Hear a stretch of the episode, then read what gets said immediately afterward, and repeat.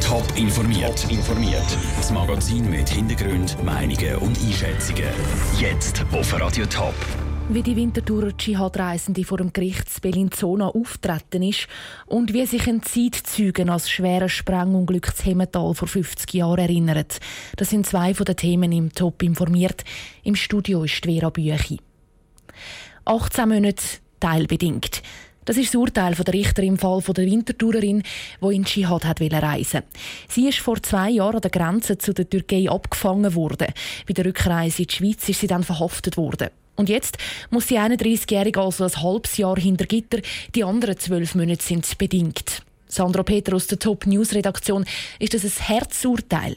Also die Bundesanwaltschaft hätte sich noch ein härteres Urteil gewünscht. Sie hat gefordert, dass die Winterthurer in zwei Jahre hinter Gitter geht, weil sie eben auch ihren vierjährigen Sohn hat mitnehmen auf Syrien. Dazu hätte sie auch Terrorpropaganda in Europa gemacht, weil sie sich positiv über Anschläge geäussert hätte. Aber die Verteidigung die hat ja sogar einen Freispruch wollen, oder? Genau. Sie hat argumentiert, dass die Beschuldigte dürfe anders denken als die Mehrheit der Schweizer. Und es sei nicht bewiesen, dass sie ihren kleinen Bub zu einem IS-Kämpfer ausbilden Diese Argumente haben bei den Richter aber nicht gezählt. Sie haben das Verschulden von der Frau als mittelschwer bis schwer beurteilt und darum eben die teilbedingte Strafe von 18 Monaten ausgesprochen. Äh, vielleicht noch ein Wort zum Prozess selber. Wie hat sich die Frau dort verhalten? Ruhig? Nein, ruhig nicht. Sie hat auf die Fragen der Richter meistens keine Antwort gegeben. Das meiste sei ja eh schon gesagt. Sie ist dazu eine überzeugte Konvertitin. Auftreten ist sie auch vor Gericht verhüllt mit einem Chador, wo nur gerade das Gesicht freigelassen hat.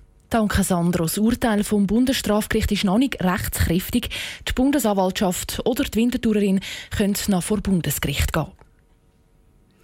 Morgen jährt sich eines der schwersten Unglücke, die der Kanton Schaffhausen je erlebt hat, zum 50. Mal. Am 16. Dezember 1967 sind bei einem Sprengunfall zu Hemmetal neun Menschen gestorben. Bei einem Sprengkurs ist etwas schiefgegangen und es hat eine Explosion gegeben.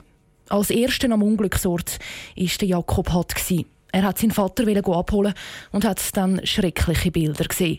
Bilder, die er sein Leben lang immer wieder vor sich sieht. Am, am, einem normalen Tag nicht, aber man hat ja auch mal vielleicht wieder eine schlechtere Zeit und dann ist schon möglich, dass du mal wieder, hey, ja, denkst halt wieder dran, bringst es nicht raus, oder? Was sind das für Gedanken, die Ihnen da durch den Kopf gehen?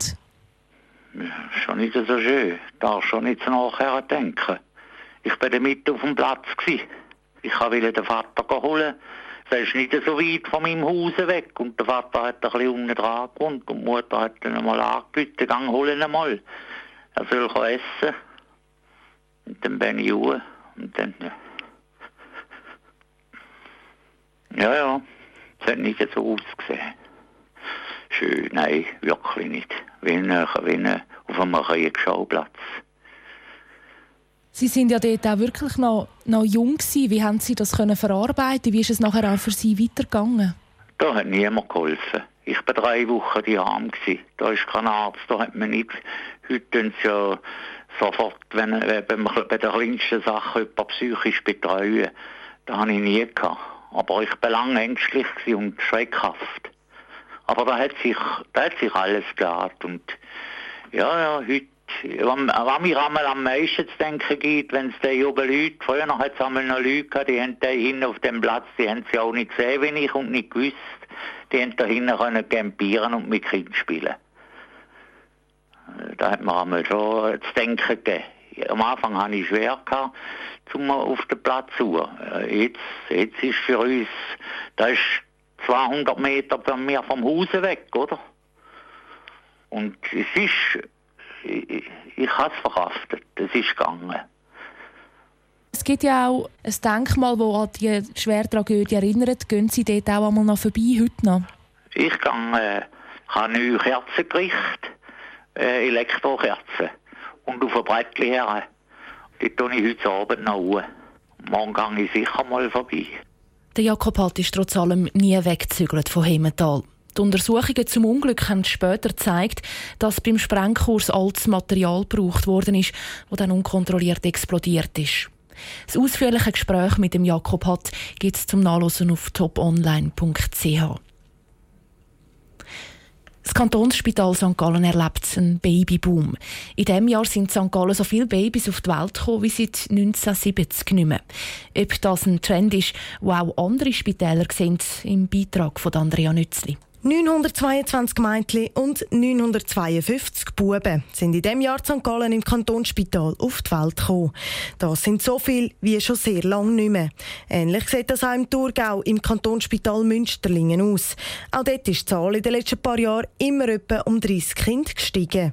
Das Jahr sind schon 1100 Kinder auf die Welt gekommen. Für eine Geburtenwelle unter einem Jahr spielen die saisonalen Aspekte eine Rolle, schmunzelt Markus Kutter, Chefarzt der Frauenklinik zu Münsterlingen. Wann sind die besonderen Feiertage oder besonders ausgelassene Tage? Und das ist in der Regel immer neun Monate nach Fasching. Also dementsprechend ist es immer, äh, je nachdem wann Fasching ist, ist es ja auch nicht immer zum gleichen Datum und darum schwankt es immer. Also bei uns ist es traditionellerweise Ende September, Oktober, November, das sind immer die geburtenstärksten Monate. Auch im Unispital Zürich gibt es jedes Jahr ein paar Babys mehr.